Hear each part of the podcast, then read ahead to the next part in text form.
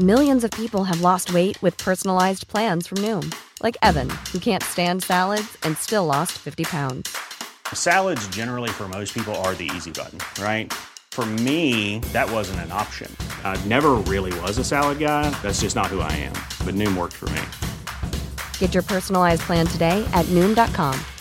Real Noom user compensated to provide their story.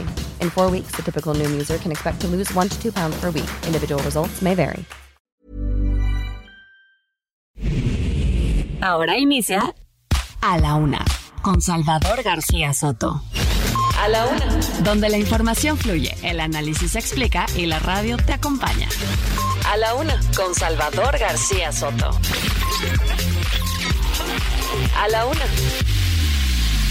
Comenzamos. Hoy anuncio que le doy a Xochitl Calves mi total apoyo para que encabece el Frente Amplio por México. Hoy estamos aquí porque desaparecieron a cinco jóvenes y porque el gobierno de Alfaro no hace nada, porque somos el estado número uno con más desaparecidos. Ligeramente inundados. Manden una trajinera para acá. ¡Fuera! ¡Fuera el comisariado de Equidad! Nosotros no utilizamos el dinero del presupuesto público para apoyar a ningún candidato, a ningún partido. Mi querido Santiago, qué afortunado es México de tener hombres de una sola pieza y demócratas como tú.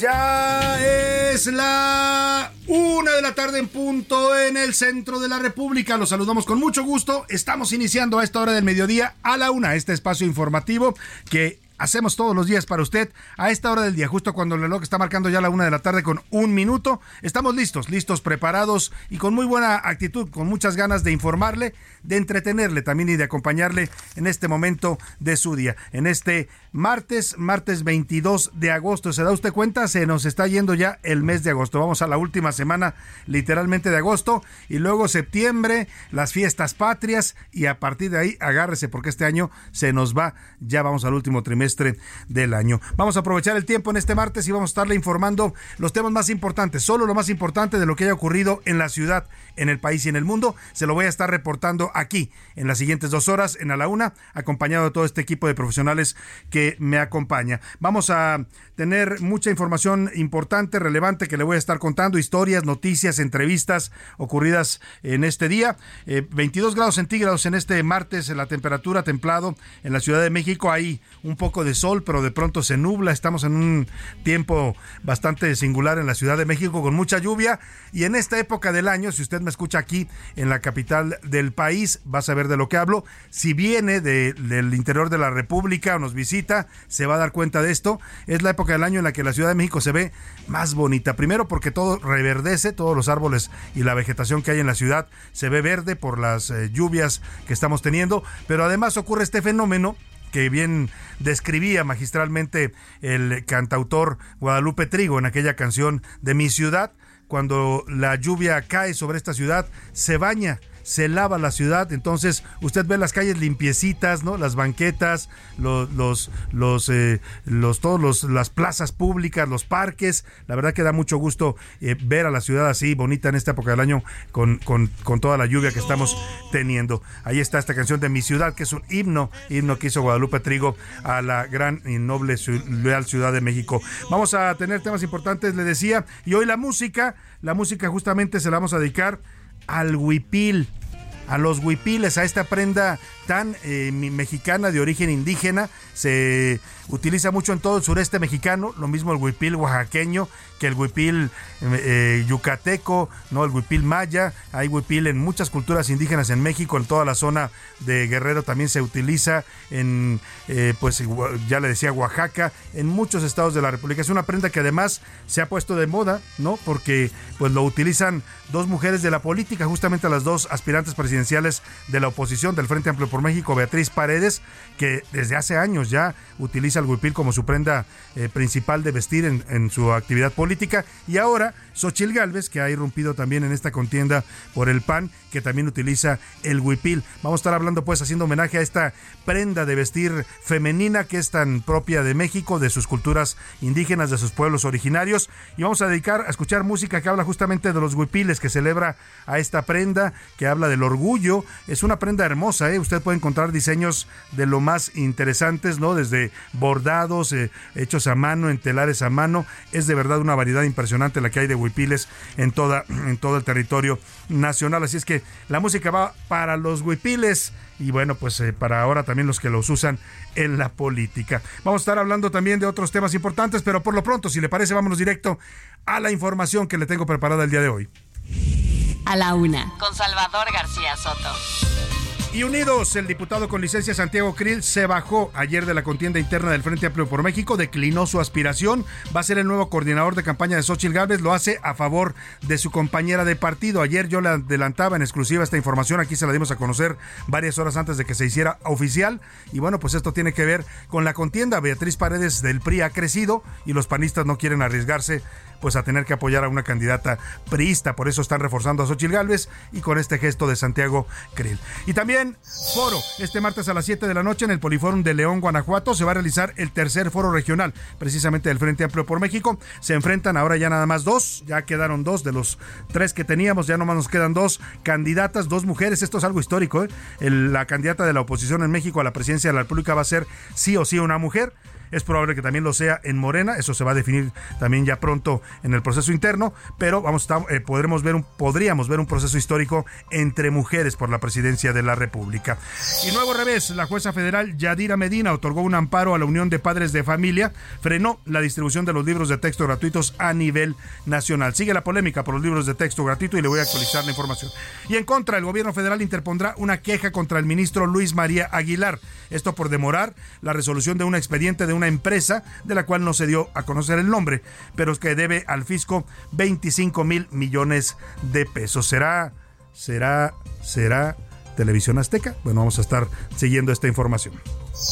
Y carísimo de París, en la segunda hora le contaré de los útiles escolares a seis días del regreso a clases. Los útiles de los niños han aumentado cerca del 10%. Los padres de familia están en el ácido ahorita tratando, rascándose las uñas y sacando dinero donde pueden para completar la lista de útiles y los uniformes.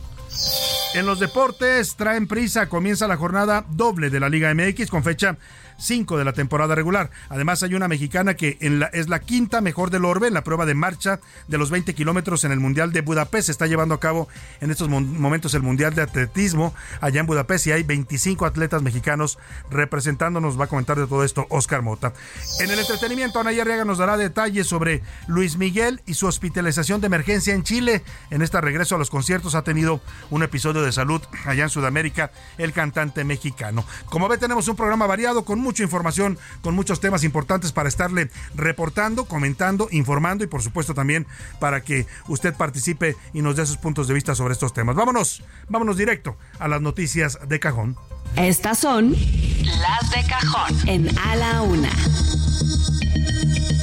Y como se lo adelantaba, ayer se lo dimos a conocer en exclusiva, como muchas cosas que luego le informamos. Ayer le dije que estaba circulando fuerte esta versión en el Frente Amplio por México de una declinación de Santiago Krill, que se iba a bajar de la contienda para apoyar a Xochil Gálvez, que se convertiría en el coordinador de la campaña de Gálvez, en un intento de los panistas por detener el crecimiento de Beatriz Paredes, que les ha crecido en las encuestas. Hay quienes dicen que hay encuestas ya que ponen al parejo, al tú por tú, a Beatriz con Xochil Gálvez, y esto se explica porque en los foros que están teniendo, en estos especies de debates sobre temas de la agenda pública del país, pues la verdad es que pues Beatriz Paredes ha sacado el colmillo. Ella tiene una trayectoria mucho más larga y amplia políticamente que Xochil Gálvez y ha pues eh, se ha llevado estos, estos foros en varias ocasiones con sus propuestas. Xochitl Gálvez ha tenido algunos resbalones, ¿no? Esto de voy a prohibir las micheladas a nivel nacional. Bueno, esto parece que se está reflejando en las encuestas y eso es lo que motiva esta declinación de Krill. Un gesto que muchos le están reconociendo a Krill, ¿eh? No cualquiera hace esto de me hago a un lado para dar paso a una compañera en este caso. Y esto, bueno, pues está teniendo muchas reacciones y por supuesto modifica ya la contienda en el Frente Amplio por México, que ahora será entre dos mujeres. Es decir, que por primera vez en la historia la candidata de la oposición, candidata de un bloque opositor en México, va a ser una mujer candidata a la presidencia. Así anunció ayer Santiago Krill su declinación con la que se convierte ahora solamente en coordinador de la campaña de Xochil Gálvez. Anuncio que le doy a Xochil Gálvez mi total apoyo para que encabece el Frente Amplio por México. Lo hago con plena convicción de que es mi deber.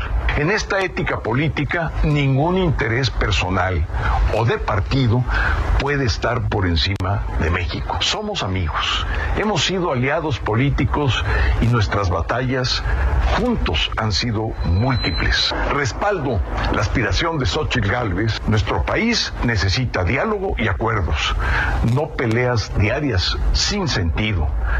Quiero ver al frente como una sola familia está, ahí está el discurso de Santiago Krill con el que se hace a un lado, se baja de la contienda, de verdad, en una política como la mexicana, donde la mayoría de los políticos suelen ser bastante egoístas, ¿no? Y ambiciosos que quieren el cargo sí o sí, y si no se los dan, hacen berrinche, pues es un gesto digno de reconocer. La verdad es que el señor Santiago Krill más allá de que pues siempre ha aspirado a ser candidato a la presidencia y no lo logró, yo creo que esta era su última oportunidad, lo logró, lo intentó también en 2006 cuando tuvo todo a su favor, era el secretario de Gobernación, era el delfín de Vicente Fox y llegó Felipe Calderón, el hijo desobediente como le llamaron, se rebeló y lo rebasó por la derecha. Hoy él mismo se hace a un lado y esto habla pues del carácter de demócrata que siempre ha mostrado el señor Santiago Krill en su actividad política. Ya le contestó Xochil Gálvez, la respuesta de que hace Xochil Gálvez le hace la invitación a que se sume a su campaña y le reconoce este gesto de anteponer un interés nacional por encima de aspiraciones personales. Mi querido Santiago, qué afortunado es México de tener hombres de una sola pieza y demócratas como tú. La lección que hoy nos das es de un gran demócrata. Pusiste por encima de tus intereses personales tu profundo amor por la patria. Hoy quiero invitarle a que si soy la coordinadora de este Frente Amplio por México, camine conmigo a mi lado y sea mi coordinador general en todo lo que viene mi coordinador general, dice Xochil Gálvez con su eje eh, medio afrancesada. Bueno, pues el tema es que eh, Santiago Krill ya le contestó y dice que efectivamente va a eh, pues aceptar esta invitación y que irán juntos y fuertes. Dice que México siempre será primero. Y el presidente López Obrador, que no se puede mantener al margen de la contienda presidencial, por más que se lo piden los órganos electorales, ya le han amonestado en varias ocasiones, le han pedido que no se meta, que no haga declaraciones sobre el proceso, pero pues ya sabemos que el presidente eh, dice que su pecho no es bodega, dijo que los medios convencionales le dan más espacio al bloque conservador. Ahora se queja el presidente de que no le estén dando espacio a sus corcholatas cuando durante meses fueron las únicas de las que hablábamos, ¿eh? porque era lo único que había. Entonces no se quejaba. Entonces estaba bien que habláramos todo el tiempo de las corcholatas, pero hoy no le parece que hablemos también de la oposición. Hoy puedo decir que eh, los medios, independientemente de los espectaculares, los medios convencionales le dan más espacio al bloque conservador que a quienes buscan continuar con la transformación. Bueno, pues ahí está el presidente López Obrador. El otro expresidente, Vicente Fox, se pronunció también eh, pidiéndole, eh, me parece un poco absurdo lo que pide Fox, le pide a, a, Beatriz Paredes que decline a favor de Xochitl. Deben decir en el PRI, sí, cómo no y su nieve de qué la quiere, señor Vicente Fox. La verdad es que los pristas ya se, ya se vieron, ¿eh? como decía aquel comercial, ya se vieron porque Beatriz Paredes empezó a crecer, empezó a emparejar a Xochitl Galvez y hoy en el PRI usted platica con ellos y dicen, a ver, nosotros tenemos una candidata que también es fuerte, que también es mujer, que tiene experiencia política, que ha sido gobernadora, que ha sido senadora, que ha sido embajadora, que ha sido pues todo prácticamente Beatriz Paredes secretaria de Estado y entonces pues ya se la creyeron, ¿eh? O sea, aquí habíamos comentado que muchos empezaban a pensar que esto del proceso del Frente Amplio era una simulación, que todo estaba arreglado para que Xochitl Gales fuera candidata, y así parecía. Por lo menos en los panistas, esa fue siempre la intención, que Xochitl Gálvez sea la candidata. Pero, pero estaban durmiendo con el dinosaurio y de pronto el dinosaurio movió la cola y le dio un coletazo al pan y el pan dijo, a ah, caray, ¿qué está pasando? Pues eso está pasando que difícilmente el PRI va a renunciar a la posibilidad de tener a la candidata presidencial. Ahí está el tema. Por cierto, hoy a las 7 de la noche en el Poliforum de León se lleva a cabo el nuevo foro que va a tener el tercer foro regional de este Frente Amplio por México. Ahora será ya un tet a tet, como dicen, o frente a frente entre Beatriz Paredes o face to face entre Beatriz Paredes o Huipil contra Huipil, ¿no? Porque es podría ser una canción como aquella de Mecano, ¿no? en vez de mujer contra mujer, Huipil contra Huipil, ¿no? Van a estar así Xochil Gálvez y Beatriz Paredes el día de hoy eh, debatiendo allá en León, Guanajuato. Y bueno, pues eh, se, se espera que el dirigente nacional del PRD, Jesús Zambrano, esté presente en este foro y de esa manera ya, pues ya, ya vuelvan a, chocarlas, ¿no? Porque medio lo andaban cortando el PRD después de que le bajaron a sus dos aspirantes y la presencia hoy de Zambrano es un mensaje de que el PRD sigue en el frente. Y hablando del otro proceso, para que el presidente no diga que nada más hablamos de la oposición, hablando del proceso interno de Morena, pues este martes Marcelo Ebrard subió un mensaje, dice en un video Marcelo Ebrard, que faltan seis días para decidir el futuro de México. Marcelo Ebrard insiste en que todo se va a definir entre él y Claudia. A ver si no le dan una sorpresa a Ebrard y por ahí se le escuela a Dan Augusto. Faltan seis días para decidir el futuro de la cuarta transformación. Hay dos formas de entender el futuro de la cuarta transformación. Unos piensan que ya llegamos, que aquí hay que quedarse, defender lo que ya se logró. En cambio, yo creo que esto apenas comienza. Hay más. Hay que construir el siguiente nivel. Más tecnología, más empresas, más prosperidad. Yo creo se sentaron las bases para un México mucho más grande. ¿Qué quieres para México? O nos quedamos aquí o vamos por más. O Claudia o yo. Está lo que plantea Marcelo Ebrard. Él sugiere que con Claudia Sheinbaum las cosas seguirían tal y como están en el gobierno de López Obrador. Es el mensaje que ha venido posicionando, pero que con él podríamos ir a otra etapa de la llamada 4T. Pues ahí está este debate y esta confrontación que se está dando al interior de Morena. También ya estamos a cuestión de días para que se defina al coordinador de la 4T o quien será el candidato o candidata a la presidencia. Se empezarán a levantar las encuestas ya en estas últimas semanas de agosto para que el 6 de septiembre nos dan a conocer quién de los seis corcholatas, de las seis corcholatas, es el elegido. Le decía, perdóneme, le decía yo de Adán Augusto, eh, que es eh, pues el que se ha estado viendo cada vez más eh, fuerte, no, no, no, no ha crecido tanto en las encuestas, que ha tenido un crecimiento importante, sigue apareciendo en la mayoría de, la, mayoría de las encuestas en, en, tercer lugar, algunas por ahí ya lo dan por arriba de Marcelo, algunas nada más, pero el dato es que se está viendo que es el que más estructura trae, o vaya usted a saber, más recursos, porque ha tenido eventos en toda la República, ha recorrido dos veces ya el país entero, es el que más ha estado dando vueltas al país y ha tenido eventos impresionantes en cuanto a asistencia de gente. Así es que no le pierda el ojo en esta confrontación Marcelo Claudia, pues en una de esas el ganón es el tercero en discordia, como le llaman internamente al señor Adán Augusto López. Vamos a dejar ahí los temas políticos y vámonos a lo que pasó en Oaxaca, una tragedia nuevamente migrante. Esto va a seguir y seguir y seguir pasando, lamentablemente. Un autobús de pasajeros que transportaba a migrantes indocumentados chocó contra un tráiler en la autopista Tehuacán, Oaxaca, y dejó al menos 15 personas muertas y más de 30 heridos. Vamos hasta allá, hasta Oaxaca, con nuestra corresponsal Karina García, que nos informa. Karina, buenas tardes.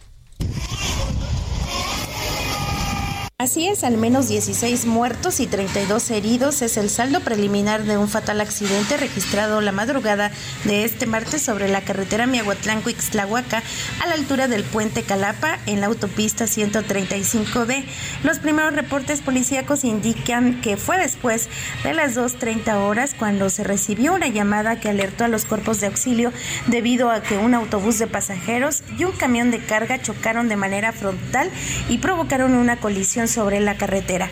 De acuerdo al secretario general de gobierno, Jesús Romero López, son al menos 13 cuerpos los que no han sido identificados. Además, eh, por su parte comentó él que son 32 heridos. Señaló también que este autobús eh, salió del el municipio de Miahuatlán de Porfirio Díaz, en donde realizó su primer carga y posteriormente al municipio de Ejutla de Crespo, donde habría cargado en su mayoría a migrantes venezolanos. Hasta el momento la policía vial del estado de Oaxaca reporta pues una cifra de 16 personas migrantes venezolanas fallecidas debido a este accidente. Es el Muchas gracias, Karina García. Te agradezco el reporte. Lamentable esta tragedia de migrantes, eh, tragedia carretera. Y vamos rápidamente a los libros de texto y sigue la polémica por el contenido de estos libros de texto gratuitos de la Secretaría de Educación Pública para el ciclo escolar que está a punto de comenzar. Ya regresan a clases los niños, acaban las vacaciones, el ciclo 2023-2024. La jueza federal Yadira Medina otorgó un nuevo amparo a la Unión de Padres de Familia, otro amparo que ordena frenar a nivel nacional la distribución de estos ejemplares. Eh, la SEP dijo que va a impugnar la resolución y por lo pronto el ministro Luis María Aguilar, ministro de la Suprema Corte, también dio otra suspensión con la que frena la distribución de los libros de texto gratuitos en Coahuila. Vamos contigo, Diana Martínez, para que nos cuentes de este, de este amparo que otorga directamente el ministro Luis María Aguilar.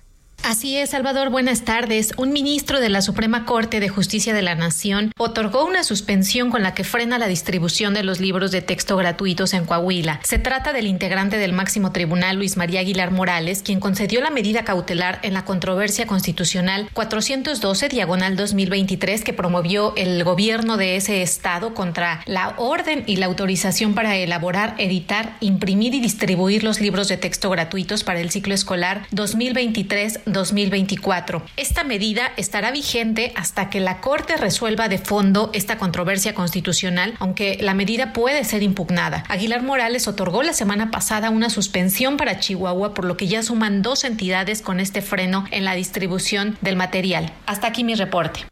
Muchas gracias, Diana Martínez. Sobre este tema, el presidente López Obrador dijo que van a repartir afuera de las escuelas, casas o hasta en los tianguis los nuevos libros de texto gratuitos de la SEP. Dice que en los, en los estados donde los gobernadores y la Corte están frenando su distribución, él los va a mandar y los va a repartir afuera de las escuelas. Ni modo que nos prohíban entregar libros a los que quieran tener libros. Puede ser que se amparen también, ¿no? Pues fuera de las escuelas. Sí, por ejemplo, por las casas. ¿Quién quiere? Tianguis, tianguis de libros. Aquí, aquí hay libros para los que quieran. Tianguis de libros, dice el presidente en estados como Coahuila y Chihuahua, que no quieren distribuir los libros de texto gratuitos de la SEP. Oiga, y dice el presidente, siempre repite esto de que él no es rencoroso, que él no es vengativo. Pero mire qué casualidad, justo hoy que el ministro Luis María Aguilar, ministro de la Corte, otorga un amparo para frenar la distribución de libros de texto en Coahuila, el presidente anuncia que se está investigando sí, al mismo ministro Luis María Aguilar, porque dice que protege a una empresa que le debe al fisco, a la Secretaría de Hacienda, al SAT, 25 mil millones de pesos.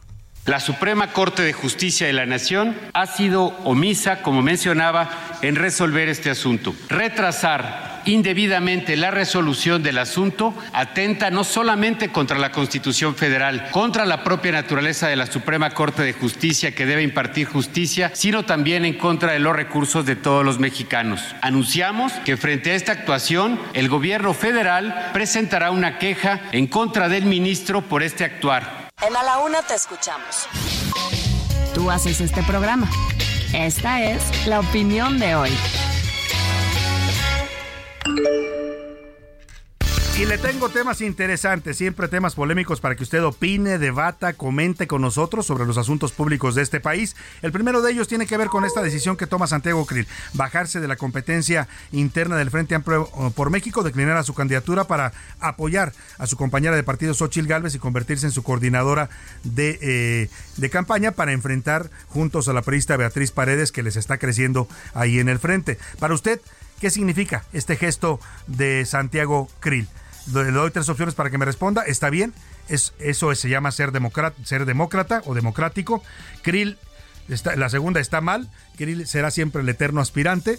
Y tres, las mujeres avanzan en la política mexicana. El segundo tema, estamos a seis días del regreso a clases, se producirá el próximo 28 de agosto. Le tengo preparado más adelante un reportaje de cómo están los precios que, oiga, qué horror. He platicado con varios padres de familia que están asustados de los precios de los útiles escolares, del calzado, de todo lo que tienen que comprar para sus hijos. Yo le quiero preguntar a usted cómo le está yendo con la compra de útiles y gastos para el regreso a clases. Tres opciones, mal, todo está carísimo, bien apretado, pero estoy saliendo, o de plano la educación gratuita, gratuita, se supone que es gratuita según la ley en México, cada vez sale más cara para las familias. El número para que nos marque 5518 41 51 99, ya sabe que nos puede dar sus mensajes de texto o de voz, aquí de cualquiera de las dos formas, sus opiniones siempre saldrán al aire. Y inauguramos, más adelante hablamos del regreso a clases, por lo pronto inauguramos la música del Huipil, esto se llama Flor de Huipil, lo canta la agrupación oaxaqueña, una canción, una versión de 2020 de una música tradicional del estado de Oaxaca.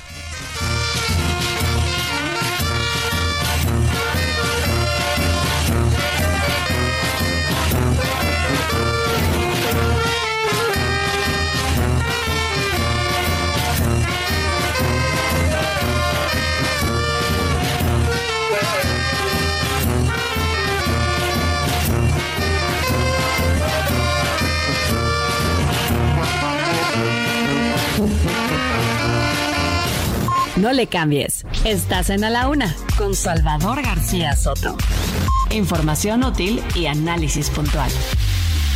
En un momento regresamos. Heraldo Radio, la H se lee, se comparte, se ve y ahora también se escucha.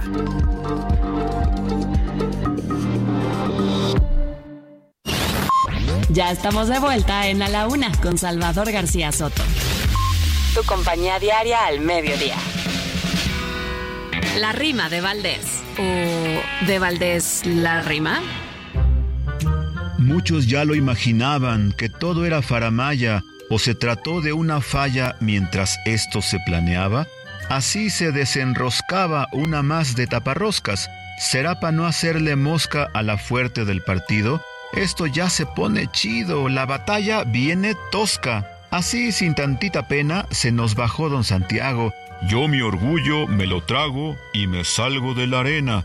Seguro se pone buena la pelea de los huipiles, cada quien en sus carriles para la candidatura. ¡Qué lucha, por Dios, más dura! Se van a picar cual chiles. Xochitl está contenta por el gesto del buen Krill, que hasta se metió un tafil porque se viene violenta, de los huipiles la afrenta. Es Galvez contra Beatriz, que se agarren en un tris y rasguen sus vestiduras. Ahora sí, a ver si son tan maduras, háganlo por el país. No es máscara y cabellera la que se quitó el tal Krill, es huipil contra huipil. Desde la cuerda tercera se aventarán, qué loquera, para ver quién queda en el frente, hay que tener en la mente que la próxima en la arena va a ser alguien de morena a quien se topen de frente. El huipil tiene sus raíces en las culturas indígenas de Mesoamérica y su uso se remonta a épocas precolombinas. Cada región tiene un estilo propio. El costo de un huipil puede variar significativamente dependiendo del diseño, la región en la que se produce, la calidad de los materiales utilizados o la complejidad de la técnica de elaboración. En México, el precio de estas prendas va desde los 350 y puede superar los 10 mil pesos.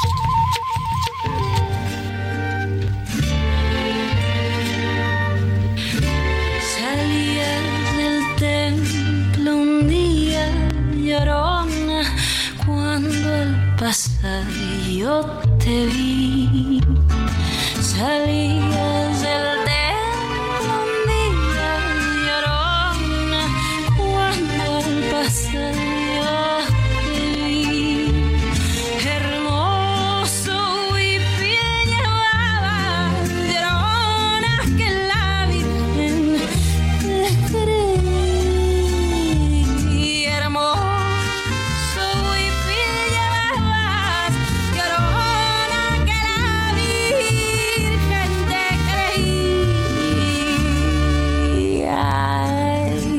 la tarde con 33 minutos. Esta es una belleza de canción, una canción que nos identifica ya en el mundo. Es La Llorona y habla precisamente del eh, huipil, de esta prenda eh, tan mexicana, tan indígena, tan propia de las culturas originarias de este país.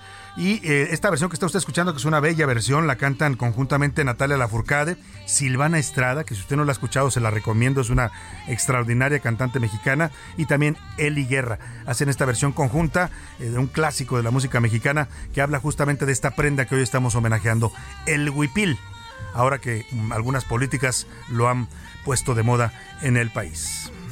Aunque la vida me cueste llorona, no dejaré de quererte. Aunque la vida A la una, con Salvador García Soto. Una de la tarde con 34 minutos. Vamos a conversar en este espacio con el director del Instituto Mexicano del Seguro Social, Zoé Robledo. Fue noticia ayer porque el presidente López Obrador anunció la decisión que le comunicó directamente Zoé Robledo de también bajarse, dejar a un lado su aspiración para ser candidato a gobernador del estado por el estado de Chiapas por Morena, para continuar al frente del IMSS en una etapa en la que el IMSS está teniendo un reto mayúsculo, además de atender a sus beneficiarios. Ahora también Zoé Robledo es el encargado de instrumentar el INS Bienestar, que es esta nueva modalidad de seguro que, eh, para, la, para los mexicanos que están, están eh, emprendiendo en este gobierno. Eh, tengo el gusto de saludarlo, está en la línea telefónica. Zoé, ¿cómo está? Buenas tardes. Muy buenas tardes, Salvador, un gusto saludarlo todo su equipo también. Igualmente, primero le pregunto por esta decisión que tomó usted, según lo que informa ayer el presidente, eh, ¿por qué Zoé Robledo decide dejar a un lado por un por el momento su aspiración política y concentrarse en el tema pues que le ocupa, que es el cargo que ocupa del, del Instituto Mexicano del Seguro Social? Primero que nada por, por congruencia, uh -huh. porque creo que cuando decimos quienes formamos parte del gobierno o del movimiento de transformación que encabeza el presidente López Obrador, que estamos en esto por, por la transformación, por los principios, por dejarle al país instituciones fuertes y nuevas, y no por los cargos, sino por las aspiraciones personales, hay que creerlo y demostrarlo en los hechos.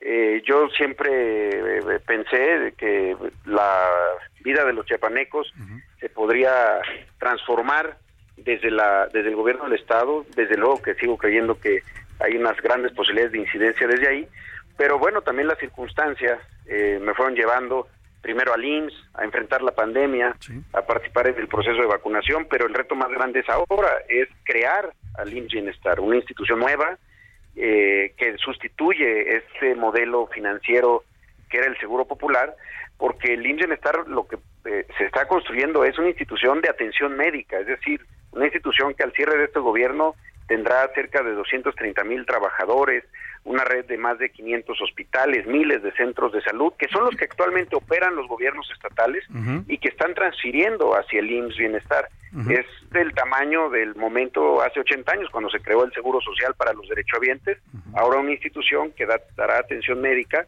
a las personas que no cuentan con seguridad social, que son siempre los más desfavorecidos, los más pobres del, país. Entonces, pues ante ese reto, eh, ante la posibilidad de, de, de, dejar las bases, y no solamente eso, sino de echarlo a andar plenamente, pues pensé que era mejor eh, poner los intereses del país, eh, que las aspiraciones de una persona y un grupo de personas también que me han acompañado durante claro. muchos años en este propósito de Chiapas. Pues una decisión valiente y también valiosa porque, bueno, pues usted encabezaba finalmente las encuestas allá en Chiapas, tenía muchas posibilidades de convertirse en gobernador. ¿Ese proyecto queda pendiente, queda en stand-by o se cancela ya esa posibilidad para usted?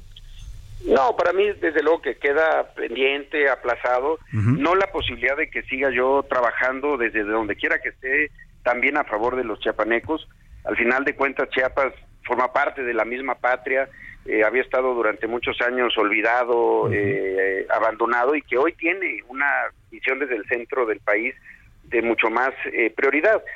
Eh, tengo 44 años, entonces, eh, y, y, a lo que me dedico es a la política. Sí. Entonces, yo creo que ese proyecto eh, tiene todavía otros capítulos, pero uh -huh. en este momento sé que la transformación me necesitaba al lado del presidente y encabezando este esfuerzo y además también, desde luego, el del seguro social, de mejorar nuestros servicios, disminuir los tiempos de espera, tantos retos que tenemos que enfrentar, sobre todo después de dos años en los que vivimos una pandemia, pues que sí alteraron muchas muchas cosas en el Claro. Ahora, esto del IMSS Bienestar, eh, para que la gente que nos escucha, nos escuchan en toda la República, pues entiendan un poco cómo va a funcionar. Usted decía, son básicamente los mismos beneficiarios que hoy están en los sistemas de salud estatales, en, en los hospitales estatales, van a pasar directamente al IMSS Bienestar en los estados que así lo decidieron, porque hay algunos que han dicho que todavía no van a hacer este traslado. Pero, ¿cómo va a funcionar? ¿La gente tendrá que inscribirse? ¿Cómo va a ser este procedimiento? Sí, en este eh, momento es justamente la transferencia de toda esta infraestructura, hospitales, centros de salud, el equipamiento, también la parte laboral. ¿Cuál es, cuál es el, gran, el gran beneficio del Bienestar? Que sea una institución única, central en el país y no las 32 instituciones estatales en donde la gente se atendía. Eh, eh, efectivamente, no hay en este momento un proceso de afiliación. Lo que estamos por arrancar en septiembre es una credencialización para que la gente sepa a cuáles son los lugares a donde puede asistir, pero que lo hagan y siempre saber que es de manera gratuita, porque al final de cuentas no se trata de replicar eh, los modelos anteriores de coberturas limitadas, sino una gratuidad que además sea tendiente a la universalidad, es decir, que se puedan atender todos los, los, los, padecimientos, todas las enfermedades, todos los estudios, todos los medicamentos. No es nada fácil, pero, pero en este momento también se está contando con la voluntad de gobiernos estatales que están tomando esa decisión, que también para ellos no es fácil tomar una decisión de desaprenderse de un de sistemas de salud en los estados eh, muchas veces que están en, en, grave deterioro con deudas enormes pero que lo están haciendo porque tienen la confianza en el presidente López Obrador, tienen la confianza desde de un tiempo, eh, desde la creación hace un año justamente de un nuevo órgano público descentralizado, el IMSS Bienestar, hasta lo, donde estamos hoy, ya en procesos incluso de basificación de personas que habían trabajado durante mucho tiempo en los servicios de salud como eventuales o con contratos muy precarios. ¿Cuántos estados en este momento ya se han sumado, ya han uh, aceptado esta transferencia?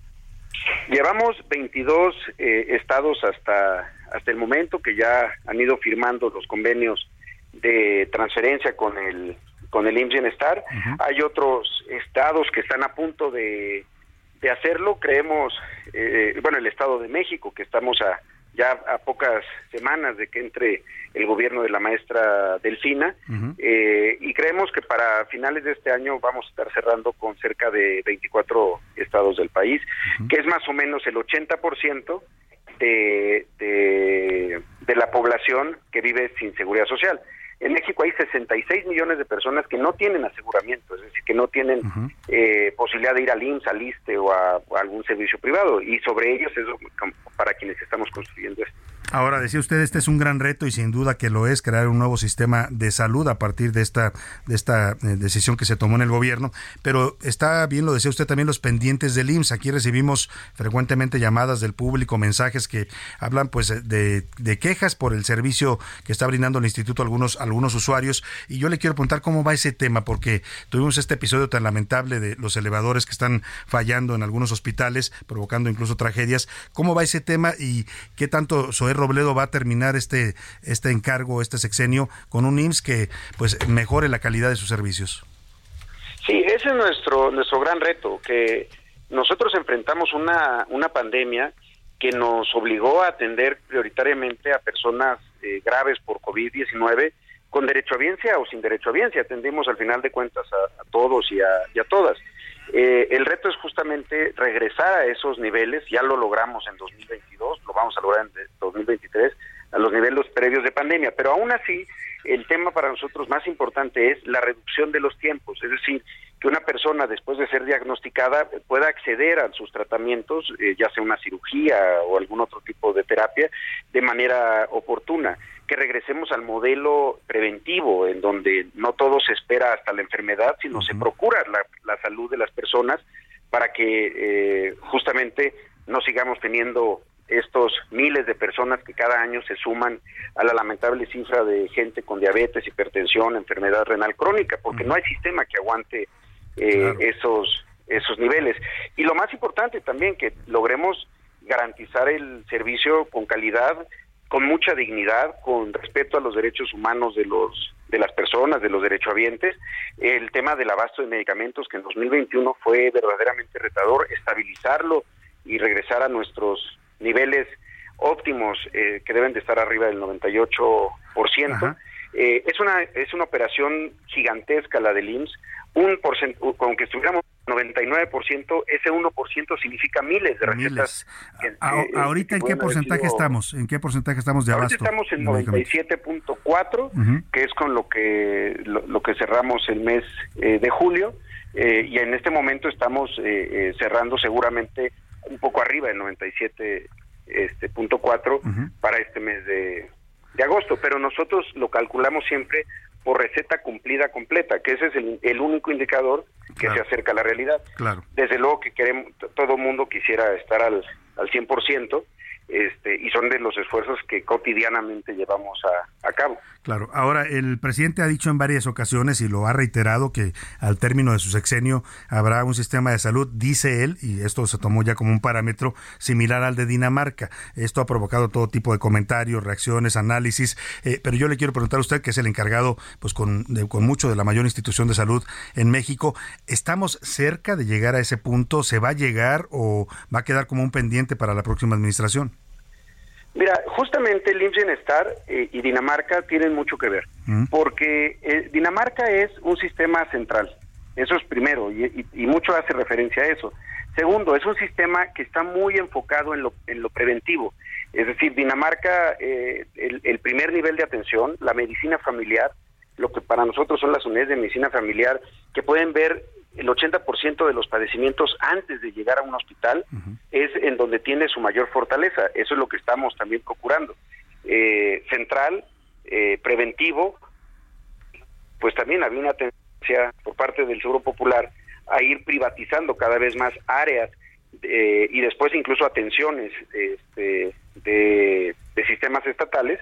Aquí se pretende que sea 100% público y lo otro, gratuito, es decir, la gente no tiene que pagar una, para atenderse, si no tiene seguridad social, no tiene que pagar una cuota de recuperación ni tiene que pagar este, por sus medicamentos. Ese es el propósito del diseño institucional que tiene Dinamarca, a diferencia de lo que tienen otros países, europeos también o norte, en Norteamérica, en donde los sistemas son privados y el gobierno se dedica solamente a ser la aseguradora que le paga a los privados para que atiendan a la gente que no tiene seguridad social.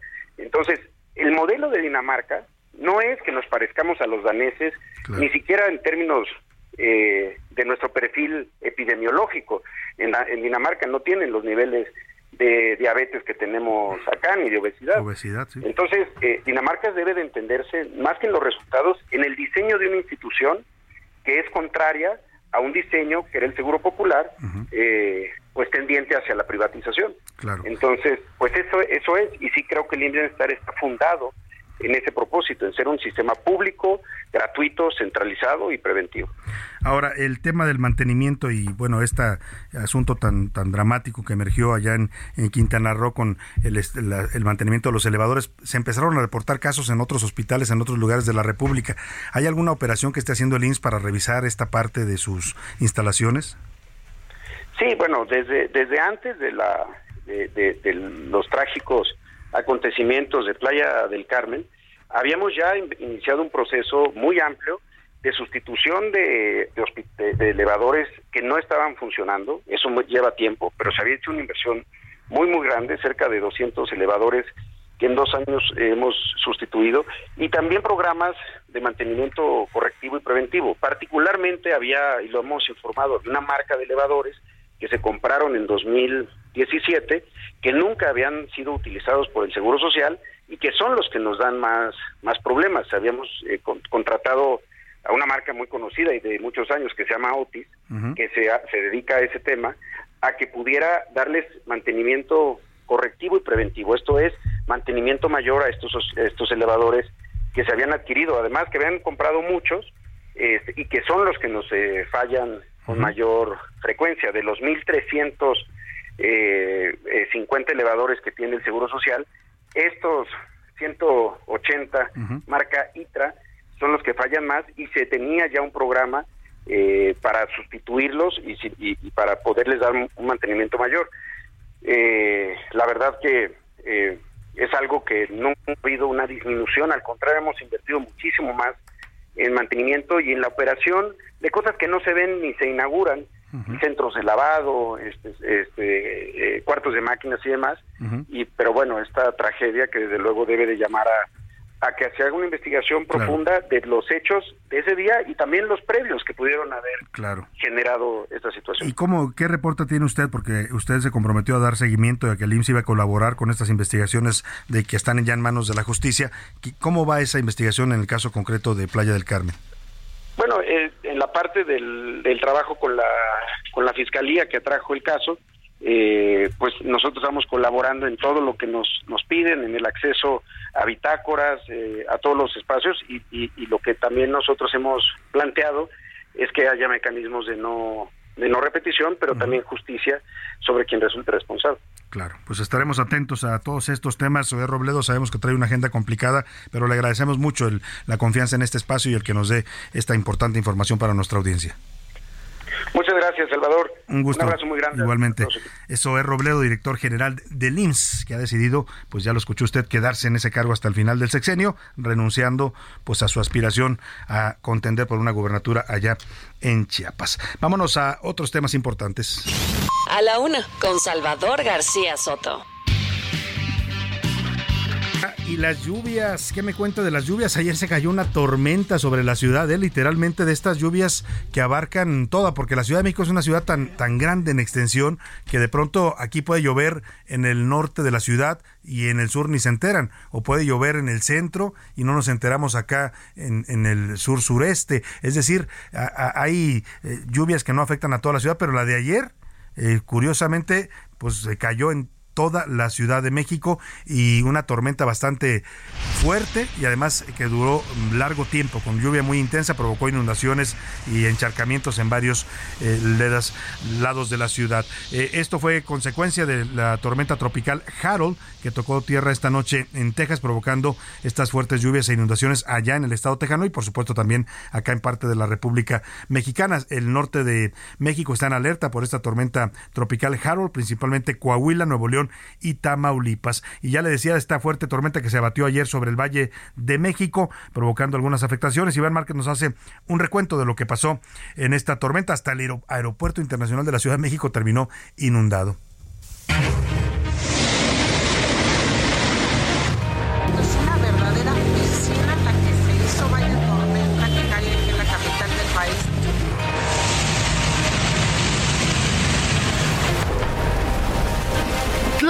Se desató este lunes en el Valle de México, aunque principalmente en la capital del país, que dejó estructuras colapsadas, autos varados, árboles caídos y afectaciones en movilidad. En la Álvaro Obregón, la presa Becerra se desbordó, lo que provocó fuertes corrientes de agua.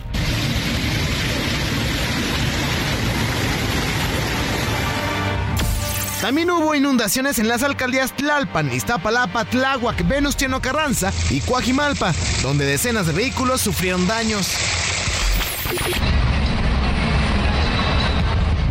En algunos puntos, el agua acumulada superó los 30 centímetros de altura. Pero eso no es todo. La lluvia causó afectaciones en el Aeropuerto Internacional de la Ciudad de México, encharcamientos en una pista y la zona para recoger equipaje de la Terminal 1 sala del aeropuerto para las maletas, ligeramente inundados. Manden una trajinera para acá, porque miren, el metro no se salvó. Tuvo fallas en las líneas 9, 5 y 3. Y pasillos de la estación Pantitlán presentaron encharcamientos.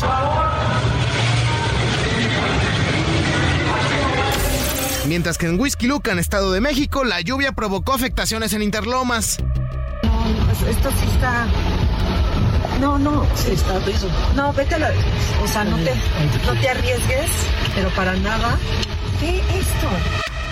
Así, la furia de Tlaloc, que se desató en el Valle de México.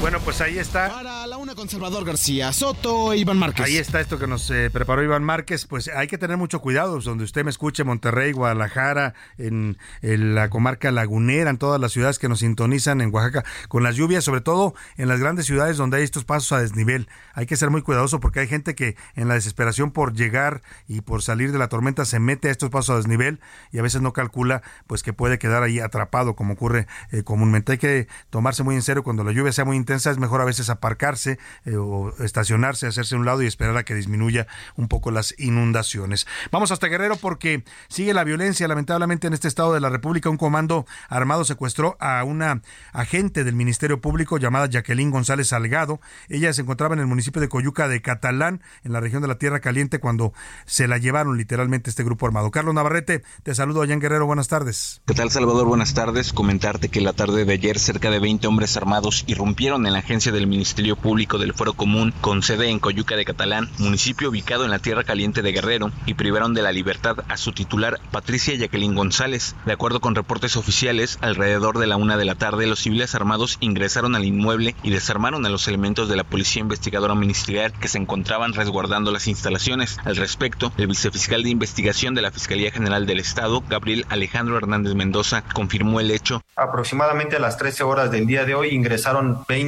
sujetos armados, mismos que despojaron y desarmaron a la guardia que teníamos ahí de la Policía de Investigación Ministerial. Pues ahí está lo que sucedió allá. Hasta la agencia del Ministerio Público se metieron. ¿eh? Así está el crimen organizado de impune y desbordado en Guerrero. Vámonos a la pausa con música de Huipil. Es esta, se la voy a poner en lengua triqui. Se llama Chana Lehek es Mujer en Huipil Rojo significa, es el Grupo Supremo de Oaxaca en 2017 en esta lengua originaria de la cultura triqui en Copala, Oaxaca.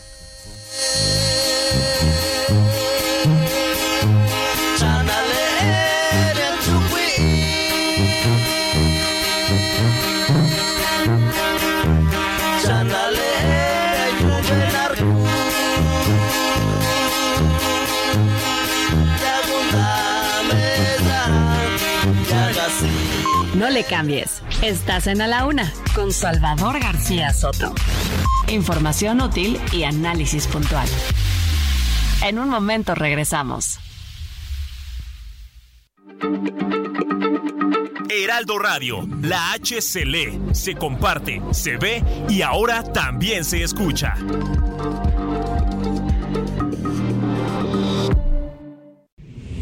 Ya inicia la segunda hora de A la Una con Salvador García Soto.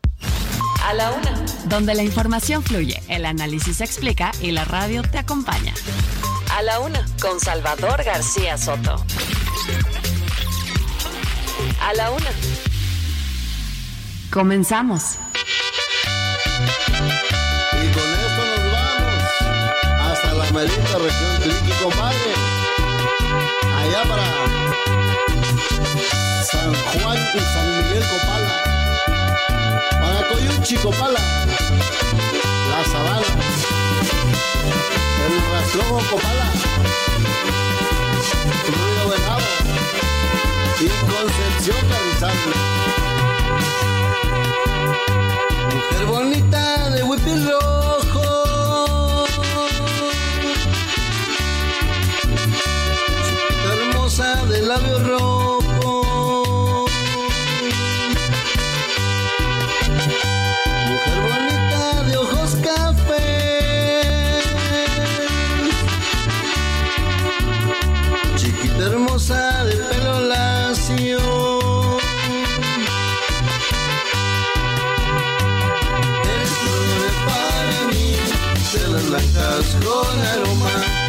Flor para mí, de las blancas con aroma. Eres una mujer bella, en verdad eres hermosa. Ya son las 2 de la tarde en punto en el centro de la República y es un gusto saludarlo. A esta hora estamos comenzando la segunda hora de A la Una y también ya la tarde de este martes 22 de agosto. Estamos homenajeando a los huipiles, esta prenda tan mexicana, tan indígena, tan propia de nuestras culturas originarias. Y esta de nos fuimos a la pausa con eh, esta versión en Triqui, la misma canción, Mujer de Huipil, de Huipil Rojo o Chaná, eh, Chaná LEG el EEG se ya pronuncia en triqui y esta es la versión en idioma castellano que la cantan el Mayo y los Mayitos en Oaxaca, una canción que hace homenaje a esta prenda pero también a la belleza de la mujer oaxaqueña. Es una maravilla de verdad ver estos vestuarios que utilizan las oaxaqueñas, sobre todo en las fiestas de la Guelaguetza, ahí en la ciudad de Oaxaca y es parte de lo que estamos homenajeando hoy. Le doy la bienvenida a esta segunda hora. Tenemos todavía mucho, mucho para compartirle, mucha información, historias, noticias, entrevistas que le voy a estar actualizando en esta segunda hora. Vamos a hablar de los útiles escolares y todo lo que hay que comprar para el regreso a clases de los niños que están que arden los precios. Los padres de familia se quejan de que no les alcanza para surtir las listas de útiles y además comprar calzado, eh, uniformes, muchas personas los renuevan, inscripción, las cuotas, porque aunque dice la Constitución que la educación es gratuita en México, a muchos les cobran cuotas de inscripción, en fin, todo lo que significan los gastos escolares para los niños. Vamos a hablar de este tema en esta segunda hora. Se habla de un aumento de cerca del 10% en los precios de estos artículos. En Jalisco, ayer le comentamos de otro caso que se estaba reportando en redes sociales de desaparición de cinco jóvenes, ah, en este caso eran cinco hermanas, hombres, cinco hermanos, hombres y mujeres. Bueno, pues ya se eh, desmintió esta versión. Ellos mismos dijeron que están bien, que no fueron, eh, no desaparecieron. Son los hermanos Macías Noriega y ya la Fiscalía de Justicia ha reportado también este caso. En Tamaulipas, el crimen organizado tira y destruye cámaras del C5. Escuche usted, están atacando ahora la poca inversión que hay en cámaras de inteligencia en este país. A las están destruyendo, pues eh, total, pueden hacer lo que se les dé la gana a los señores de narcotráfico en este país. La autoridad pues ya sabe, está dando abrazos más que darles balazos. Vamos a tener mucha información todavía importante en esta segunda hora. Por lo pronto, póngase a bailar al ritmo de la música oaxaqueña de allá, de la zona de San Juan Copala, la cultura trique, que es una de las etnias y culturas vivas allá en el estado de Oaxaca. Vámonos, si le parece, a escuchar un poco más de esta canción y seguimos, seguimos con más información para usted en esta segunda hora de A la Una. Si quisieras casarte conmigo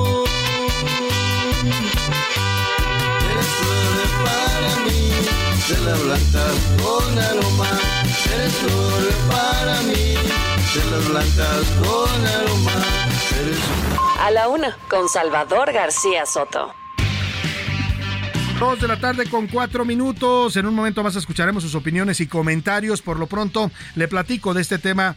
Pues no tengo mucho que platicarle. Más bien usted platíqueme y mándeme sus mensajes. ¿Cómo le está yendo? Es una de las preguntas que le formulé con los gastos de este regreso a clases. Oiga, de verdad es un, tema complicado en este momento para los padres de familia. Si ya veníamos arrastrando un problema de inflación en los alimentos, en la comida, las familias están pues muy complicadas en este momento. Ahora, pues échese usted el gasto no de un niño, porque hay familias que tienen a tres niños en la primaria, a uno en la secundaria o eh, en otro nivel escolar y eso complica mucho este tema del regreso a clases. Se están yendo al, a las nubes literalmente los precios de los útiles escolares. Por ejemplo, un juego geométrico aumentó 12 pesos, entre otros materiales que están teniendo aumentos en promedio del 10%. Ante esto, los expertos pues recomiendan que reutilice, ¿no? Si su niño de tercero pasó a cuarto y dejó un buen juego de geometría o un buen libro que está en buen estado, pues páseselo a su hijo que va a llegar a ese grado. Es decir, hay que reciclar también los materiales, es una forma de evitar el fuerte impacto económico que están significando estos gastos. Vamos a esto que nos preparó Antonio Anistro eh, sobre la complicada labor de surtir las listas escolares. Padres y madres de familia ya están acudiendo a las papelerías a surtir la lista básica de útiles escolares para este próximo regreso a clases. Sin embargo, se han encontrado con precios más altos. Habla Elia, comerciante. Cada año se va incrementando más los precios y se va haciendo más difícil adquirir los útiles escolares. Hace un año cuando visitamos a Don Oscar en su papelería en Plaza Mesones en el centro de la ciudad, el cuaderno de rayas de 100 hojas costaba 45 pesos. Ahorita 45 pesos, incremento de 50%. Hoy subió 5 pesos. Ese se mantiene a 50. ¿A 50 pesos? Sí. Lo mismo con otros productos. Por ejemplo, las tijeras pasaron de 7 a 10 pesos, el pegamento de un litro de 15 a 20, los colores de 24 piezas de 45 a 50, el sacapuntas de 3 pesos a 5, el juego geométrico de 80 pesos a 92, la pintura acrílica de 22 pesos a 25. Las mochilas también tuvieron un ligero incremento. Ese estaba a 45, subió a 50. En el local de Elia va al alza el material para forrar libros y cuadernos. Ahorita está subiendo el, lo que es el rollo de hule cristal para forrar los cuadernos, el contact. Ahorita están en 165. ¿Y antes, ¿Y antes cuánto estaban el año pasado? 135, 140, me acuerdo que estaba el año pasado. El que sí bajó fue el paquete de 500 hojas blancas. Su precio oscila hoy entre los 90 pesos y el año pasado fue de 120. Otro incremento esperado es en los uniformes de diario y deportivo. En 2022 el precio promedio rondó en los 1.200 pesos, esto sin contar zapatos ni bordados especiales en las prendas. La Cámara de Comercio de la Ciudad de México señala que el incremento en el costo de útiles escolares respecto al año pasado será de alrededor del 10%. Una familia gastará hasta 1.800 pesos por alumno de escuela pública. En las privadas el costo será aún mayor. En el ciclo escolar recién terminado, algunas familias llegaron a pagar hasta los 6 mil pesos en útiles escolares y uniformes por hijo. Habla Arturo Vega, presidente de Conacopes Ciudad de México. Hay un aumento de precios. Esto es algo que jamás va a frenar. Sabemos que la inflación es algo que siempre va a estar presente y que siempre va a haber factores que influyan en la oferta y la demanda de ciertos productos. Las recomendaciones de la Profeco para cuidar el bolsillo en este regreso a clases son comparar precios, reutilizar uniformes, además reutilizar cuadernos en buen estado, armar un presupuesto y tomar en cuenta la calidad del producto. Antonio Anistro, Heraldo Miria Group. Bueno, pues ahí está. La verdad es que súmele usted entre aumentos de 5, 10, 15 pesos en cada producto, pues a la hora de hacer la lista total. Y le decía, no solo de un niño, porque hay familias que tienen al mismo tiempo a niños en el kinder, en la primaria, en la secundaria. Bueno, pues ahí es donde ya como dicen coloquialmente, la marrana torce el rabo y los papás pues empiezan a padecer, ¿no? Hasta gastritis le debe dar a los pobres de estar apurados por poder eh, cumplir con este compromiso que representa el, eh, el, surtir la lista de útiles y comprarle a sus hijos todo lo que necesitan para regresar a la escuela. Eh, precisamente el Procurador Federal del Consumidor, ya lo mencionaba Antonio Anistro, la Profeco está ofreciendo como siempre pues asesoría ante abusos de precios en los útiles escolares. El Procurador Federal del Consumidor Ricardo Sheffield alertó a los padres de familia para que no se dejen engañar ni acepten aumentos indiscriminados. Si ahora en el regreso a clases, el colegio, la escuela, pública o privada, te quiere obligar a comprar útiles escolares con cierta persona, con la hermana o el hermano del director o la directora, y si te quieren condicionar o te quieren obligar, llámanos al teléfono del consumidor. Para eso estamos, para orientarte y para defenderte en el 55 55 68 87 22. Estamos listos. No dejen abusar.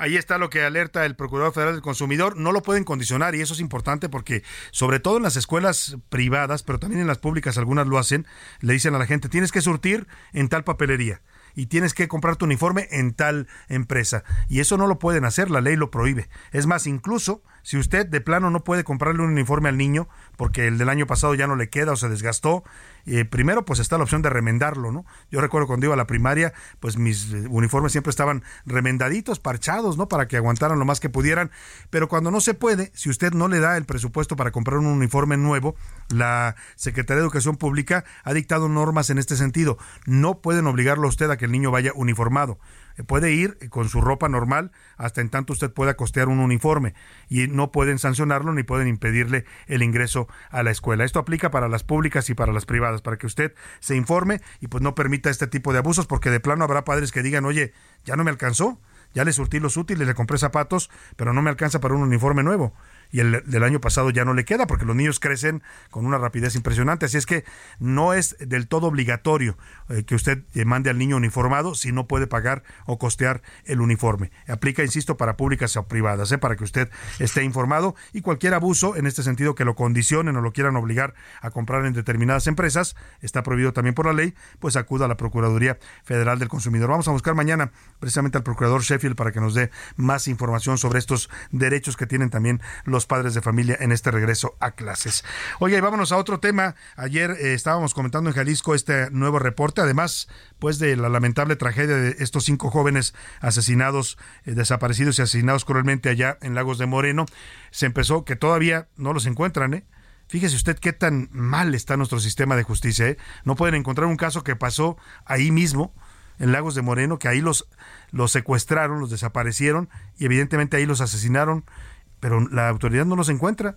Lagos de Moreno no es tan grande, le decíamos, tiene 130 mil habitantes, es una ciudad pequeña, como para que digan, es que no sabemos. Así de mal están nuestras fiscalías eh, de justicia en este país. Se supone que cambiamos de las viejas procuradurías que estaban totalmente anquilosadas, corruptas, vendidas al crimen, a las fiscalías que ahora son autónomas, independientes en muchos estados, pero la verdad es que el cambio en la hora de los resultados no se ha notado en la justicia para los mexicanos. Y ayer le decía que se estaba dando un nuevo reporte en redes sociales, se habló de la desaparición de cinco jóvenes, los eh, cinco pertenecían a una familia, la familia eh, Macías Noriega.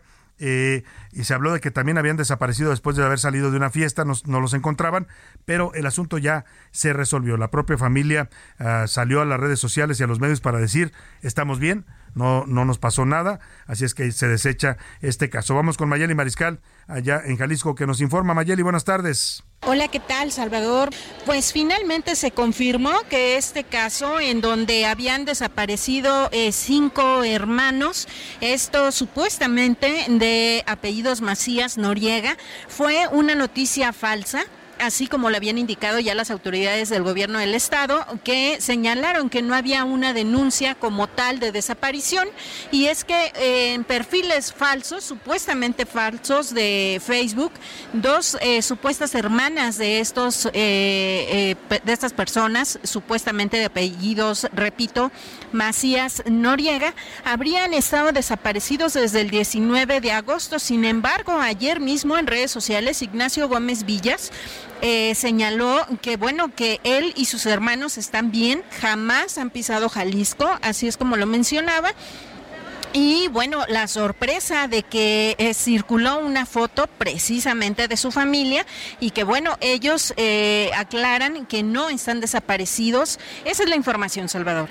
Bueno, pues ahí está, queda aclarado este asunto importante siempre. En este país no se puede saber. A veces hay gente que dice, no difundan noticias que no estén verificadas, pero mire, es tan real ya la desaparición de personas en México que cuando se da un reporte de estos, pues tenemos que prestarle atención y con las redes sociales pues se vuelven virales y hay que hay que verificar la información. Afortunadamente en este caso pues no no hubo esta desaparición de estos cinco hermanos Macías Noriga que ellos dicen que ni siquiera viven en Jalisco ni han estado recientemente en ese estado. Oiga, y vámonos a otro tema, en el tema de el comercio de México con los Estados Unidos. El gobierno estadounidense ha solicitado ya el primer panel del mecanismo laboral de respuesta rápida en el Tratado de Libre Comercio de México, Estados Unidos y Canadá. Este panel se hace alusión al conflicto laboral en la mina de plomo, zinc y cobre de San Martín, que se ubica en Zacatecas y que es propiedad del Grupo México. Este anuncio se da después de una solicitud que realizó Estados Unidos, que fue enviada a México el 16 de junio, en la que pide revisar si a los trabajadores de esta mina de San Martín en Zacatecas se les está garantizando sus derechos de libertad sindical y negociación colectiva. Recuerde usted que ahora en el TEMEC también estamos sometidos a una revisión de México, de Estados Unidos y Canadá eh, que pueden impugnar eh, si un sindicato no está operando bien o si está negándole sus derechos a los trabajadores. Podemos hacerlo también de aquí para allá, pero yo quiero ver que se pongan, pues como dicen a las patadas con Sansón. Es más común que Estados Unidos esté observando irregularidades en el mundo laboral mexicano, porque el México en ese sentido se dio eh, esa facultad en el, la firma del TEMEC al principio de este gobierno. Y hablando de Estados Unidos, en Texas se llevó a cabo el martes la primera audiencia por la demanda que el Departamento de Justicia ha presentado en contra del gobierno tejano, el gobierno de Greg Abbott, para que retire ya las boyas antimigrantes llenas de púas y navajas que han colocado en el río Bravo. Vamos hasta allá, hasta el estado de Texas, donde se encuentra Lalo Campos, periodista independiente que nos informa desde Houston. Lalo, te saludo, muy buenas tardes. Salvador, ¿cómo estás? Buenas tardes, te saludo. La disputa y la problemática que se ha generado en torno a la instalación de las boyas antiinmigrantes en el río Bravo por parte del gobierno de Texas ya tomó hoy un carácter federal y una disputa legal en la cual el gobierno federal encabezado por Joe Biden se enfrenta al gobierno de Greg Abbott y todo esto por la política que ha implementado el tejano porque simple y sencillamente dice que esta medida la tomó para tratar de disminuir el paso de personas sin documentos hacia los Estados Unidos. Situación que el gobierno federal simple y sencillamente rechaza. Pero cabe señalar aquí, Salvador, que bueno, la instalación de estas boyas ha cobrado ya por lo menos la vida de dos personas y las lesiones a un par de personas más. ¿Qué es lo que va a suceder? Pues simple y sencillamente esta cuestión legal se enmarca en la cuestión también de la disputa política que ha iniciado en los Estados Unidos en torno al alcanzar la presidencia de los Estados Unidos en 2024. ¿Y por qué te digo esto, Salvador? Simple y sencillamente porque Joe Biden quiere llegar a ser él quien participe por parte de los demócratas, pero de los republicanos quiere ser el gobernador tejano, sí, ese que puso las boyas, Salvador. Y esto, de una cuestión estrictamente humanitaria, ha pasado a tener ya un carácter judicial y también político. Salvador, hasta aquí mi comentario. Buena tarde. Muchas gracias, eh, Lalo Campos, allá en Texas. Muy buena tarde. Imagínese usted si Greg Abbott, siendo gobernador de Texas, ah, toma este tipo de medidas, ¿no? Con poner estas boyas asesinas, porque ya mataron a dos migrantes que intentaron cruzar el río Bravo. Imagínese si llega a ser presidente de los Estados Unidos. Está aspirando a la candidatura republicana. No la tiene fácil porque va a competir contra Donald Trump. Pero imagínese, este señor es antiinmigrante pues de a de veras, ¿no? O sea, eh, Donald Trump es, habla mucho de este tema, pero Greg Abbott ha pasado a tomar acciones tan graves como esta. Acuérdese también cuando mandaba a sus policías montados, ¿no? A, pues a latigar, literalmente a latigazos a los migrantes para evitar que cruzaran la frontera. Bueno, pues así está este tema. Ya empezaron a retirar las, las eh, vallas que se encontraban, boyas, perdóneme, boyas con estas púas y navajas. Estaban principalmente en el cruce eh, fronterizo entre Piedras Negras, Coahuila y Eagle Pass en los Estados Unidos. Eh, también había reportes en la zona de Ciudad Juárez. Ya están siendo retiradas. Hoy el presidente López Obrador habló de este tema en la mañanera y dijo que ya han comenzado a retirarse, que también fue una petición directa del gobierno de México a Washington. Ahora, hace dos días, y qué bueno que lo hizo, ya el gobernador de Texas mandó a eh, recorrer a su eh, territorio las boyas. Ya quitaron las bases bueno, eh, lo que dice el presidente es que hubo quejas de México que las boyas estaban invadiendo la parte del río Bravo que corresponde a México, es decir, estaban en territorio mexicano. Lo que dice él es que ya la están retirando al lado tejano, pero también ya van, van a ser retiradas del lado tejano, porque eso ha ordenado eh, pues el Departamento de Justicia de los Estados Unidos al gobernador Greg Abbott. Oiga, vamos a platicar, vamos a seguir hablando de las aspiraciones de algunos eh, políticos en las elecciones del próximo año. Ayer comentamos y hablamos lo que pasó en Chiapas después de esta conversación que tuvimos con Zoé Robledo, que confirma su decisión de no contender por la candidatura de, del gobierno de, del gobierno de Chiapas por el partido Morena, y eso pues abre posibilidades para otros aspirantes. Ayer hablamos con Eduardo Ramírez de Aguilar, que es uno de los que aparecen bien posicionados en las encuestas, pero también está una mujer, una senadora de la República, con quien voy a conversar en este momento, la senadora de Encuentro Social, eh, es Sacil de León que está también ubicada en una buena posición en las encuestas para la gubernatura. Senadora, qué gusto saludarla. Parece que se cortó la comunicación. Sí, parece que se le cortó la comunicación a la senadora. Estaba ya lista para hablar con nosotros sobre esta aspiración en la encuesta que ayer publicó el Heraldo, el, Heraldo eh, en su edición impresa y en internet con la empresa Poligrama, Sacil de León aparecía en 9.7% eh, de preferencias eh, o intenciones de voto. Es decir, está pues compitiendo, ¿eh? Y hoy, y me dicen también allá Fuentes en Chiapas que es una candidata con posibilidades. Ya sabe usted que ahora las gubernaturas y las candidaturas en general de los partidos, ¿eh? No solo a gubernaturas, sino a a, este diputaciones o senadurías eh, se, se, tienen que dar en paridad de género, es decir, tiene que haber 50% de candidatos hombres y 50% de candidatos mujeres. Entonces, en ese sentido, Chiapas podría también este, pues eh, buscar el partido Morena o, la alianza de Morena, que es esta de la que forma parte el PES, pues una candidata mujer. Parece que se cortó la comunicación, nos dicen que la, la senadora se está moviendo en carretera, vamos a ver si podemos más adelante hablar con ella o reponemos esta entrevista. Por lo pronto, vámonos a información de último minuto que nos tiene José Luis Sánchez. Último minuto en A la Una, con Salvador García Soto.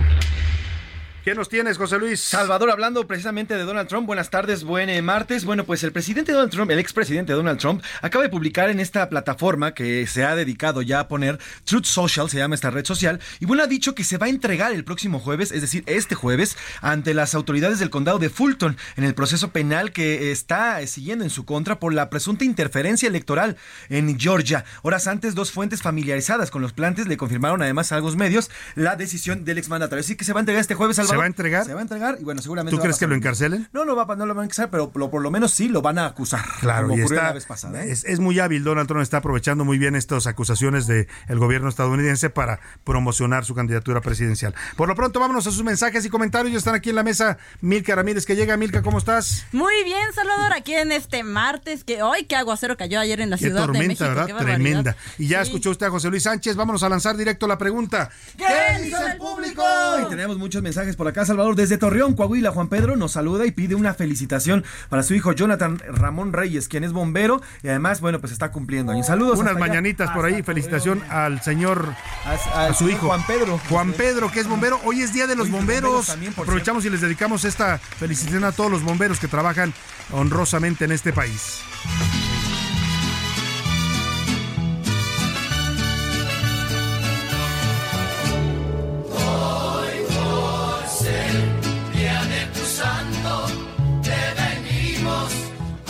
Felicidades a todos los bomberos de México. No, José Luis López desde Zapopan nos comenta que Santiago Krill ha demostrado ser un demócrata, por lo que aplaude la decisión. Wences García desde el Estado de México nos está contando que Krill tomó una decisión realista, ya que no tenía posibilidades, nos está diciendo Wences García. Pues no, ya estaba abajo de las encuestas de Xochitl Galvez, ¿no? Desde Ciudad de México, Felipe León nos está contando y nos dice que nadie ignora que Krill es un demócrata, aunque considera que, han sido, que ha sido un personaje controversial debido a sus legislaciones y a su pasado político. Pues sí. acá.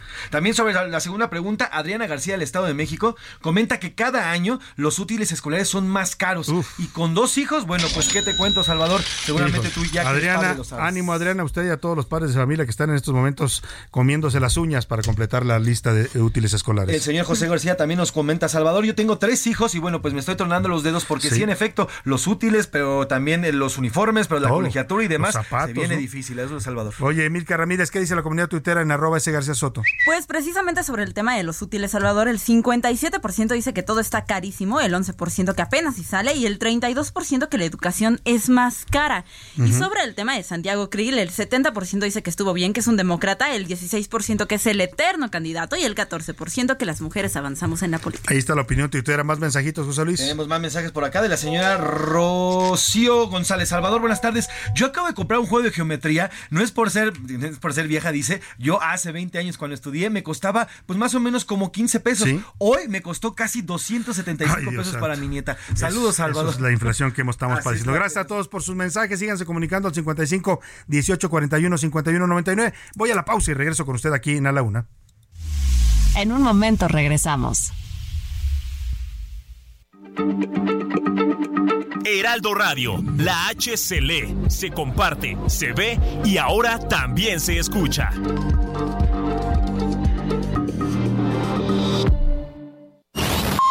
Ya estamos de vuelta en A la Una con Salvador García Soto. Tu compañía diaria al mediodía. ¿Tienes miedo de que tu hijo se convierta en un adulto insatisfecho? Este 14 de octubre en el Master Bebemundo vamos a darte las herramientas para que tu hijo se convierta en líder de su propia vida. Master Bebemundo 2023, niños felices, adultos líderes. En Papalote Museo del Niño, boletos a la venta en masterbebemundo.com. El huipil y sus diseños únicos han influido en la moda contemporánea. Algunas de las figuras del medio artístico y político mexicano que han usado el huipil son Frida Kahlo, Lila Downs, Natalia Lafourcade, Xochitl Galvez y Beatriz Paredes, por mencionar algunas.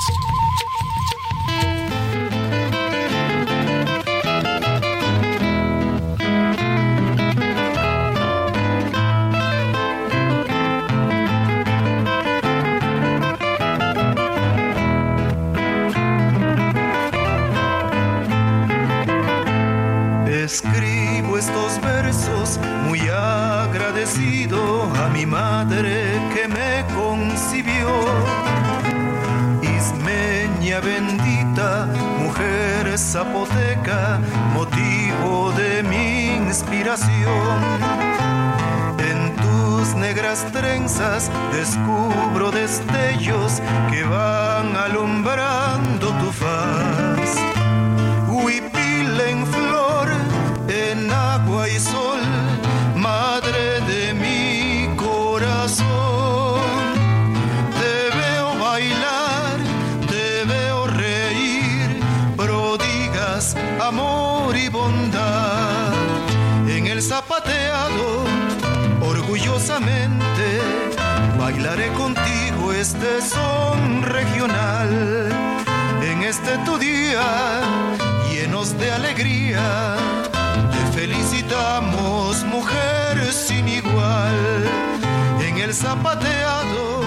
Tarde con 32 minutos. Qué bonita canción esta que estamos escuchando. Se llama Huipil en flor, en agua y sol. Es del el cantautor Eberto Salgado, un cantautor ismeño, una canción de 2005. Él es de allá de la zona del Istmo. Que mandamos saludos a todos los que nos escuchan allá en el Istmo de, de Guantepec, en nuestra frecuencia que tenemos allá en el 106.5 de FM, el Heraldo Radio. Saludos a todos los amigos ismeños. Esta canción de este cantautor ismeño que habla de una madre que baila en una celebración de un 10 de mayo que está bailando con su huipil y le dedica estos versos a este trovador ismeño. Escuchemos un poco más de huipil en flor, en agua y sol. Estamos homenajeando a esta prenda de vestir de las culturas originarias de México, el huipil, que ahora pues las políticas lo usan también para promover su imagen.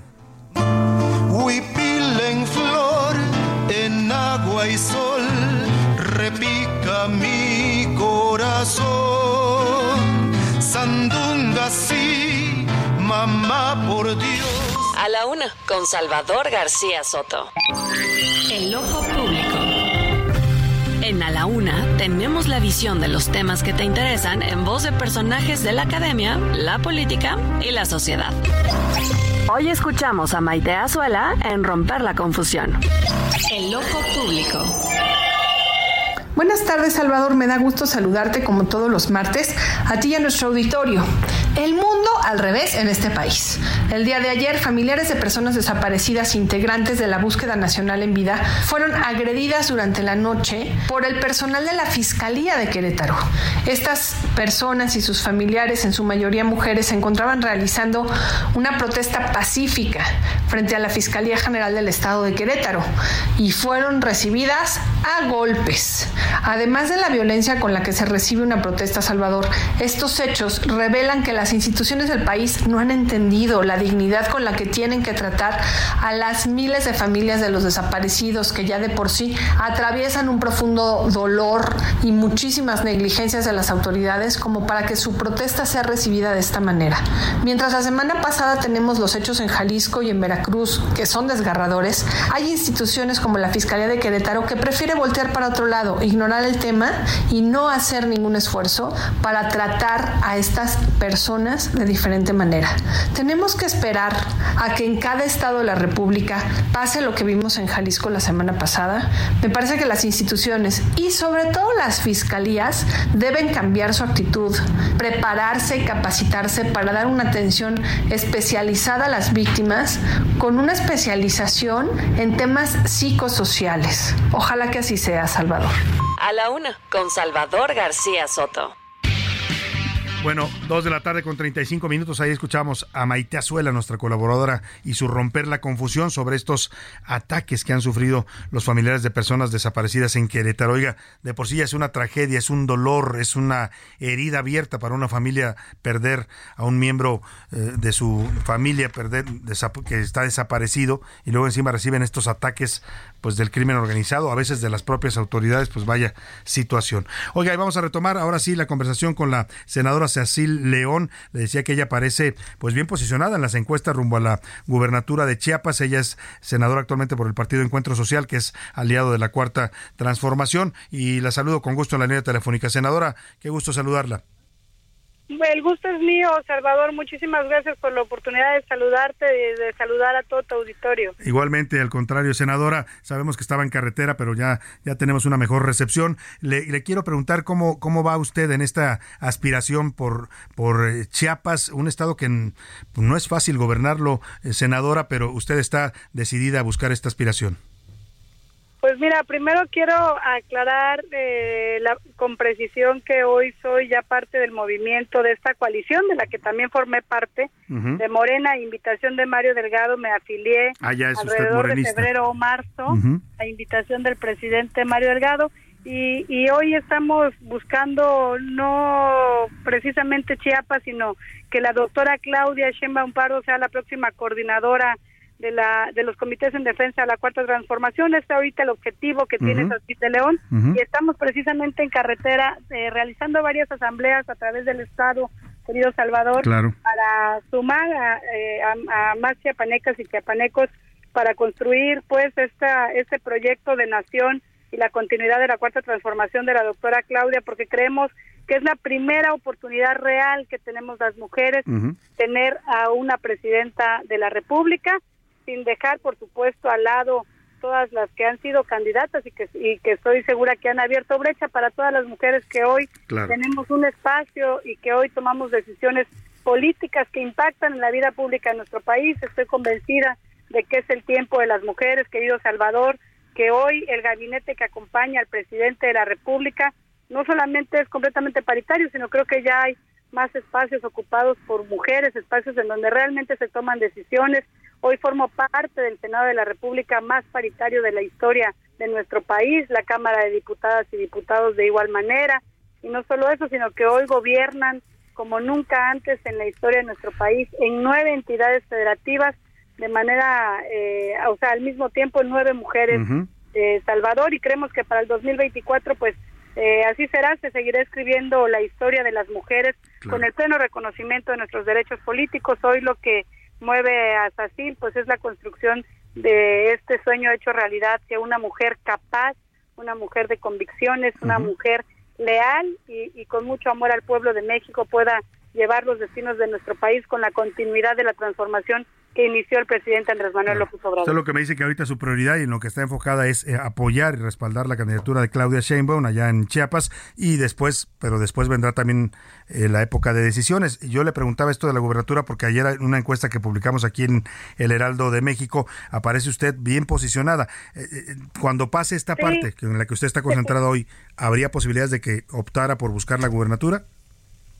Sí, Carlos Salvador, eh, el más grande honor, el mayor privilegio que podría tener Sacil en su vida. He dedicado toda mi vida a servir a Chiapas. He tenido la gran oportunidad de tener espacios eh, de donde los chiapanecos y las chiapanecas me han dado su confianza.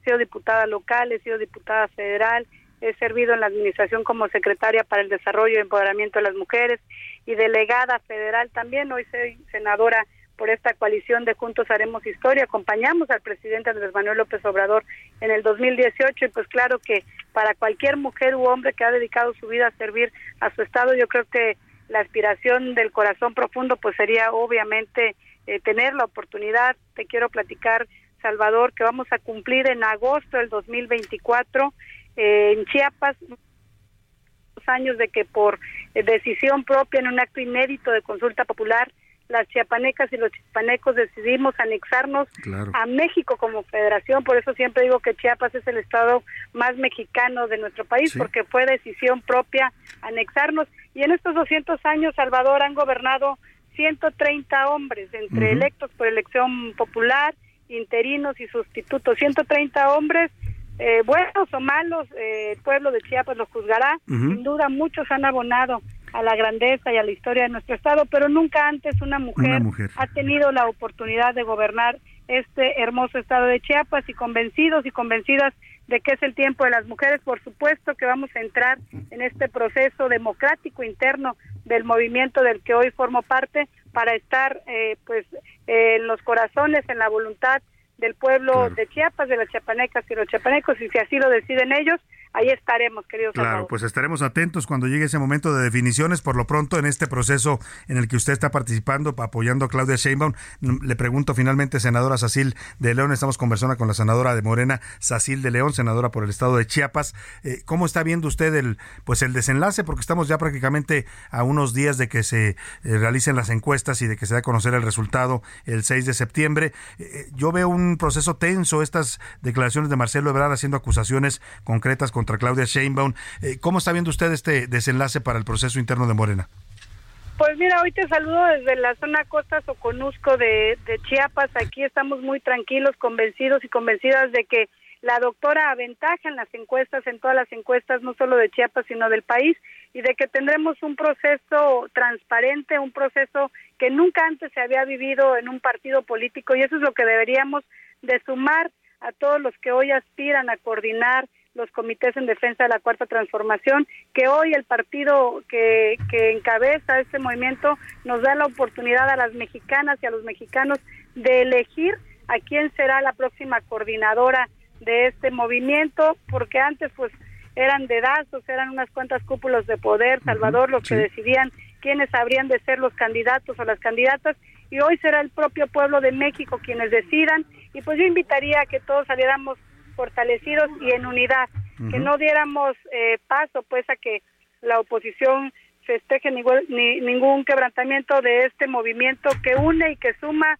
a muchas voluntades del pueblo de México y que sobre todo el único objetivo de todas y de todos sea que la cuarta transformación que inició el presidente continúe y no por un rato, por muchos, muchos años más, para que podamos erradicar muchos males que han quedado del pasado. Pues estaremos atentos a este desenlace del proceso interno de Morena y por supuesto a lo que venga en el futuro ya cercano para la senadora Sacil de León. Le agradezco mucho, senadora, un gusto conversar con usted. Al contrario, Salvador, un abrazo desde Muy Chiapas. buena tarde. Igualmente para usted también, a la senadora chiapaneca Sacil de León. Ahí va, ¿eh? Y podría ser, como dice ella, la primera mujer en 200 años en gobernar un estado como Chiapas. Bueno, pues dejemos eso por ahí. Vámonos ahora a los deportes. Ya llegó por aquí el señor Oscar Mota y hoy trajo porra, ¿eh? Viene con toda una banda de eh, que lo acompaña. Los deportes en A la Una con Oscar Mota. Señor Mota, vino usted hoy acompañado. Mi querido Salvador García Soto, amigas y amigos, hoy un gran día para ganar. Sí, la realidad es que como bien platicabas al inicio de, del programa, pues ya van a entrar a clases, entonces están sus últimos días de vacaciones.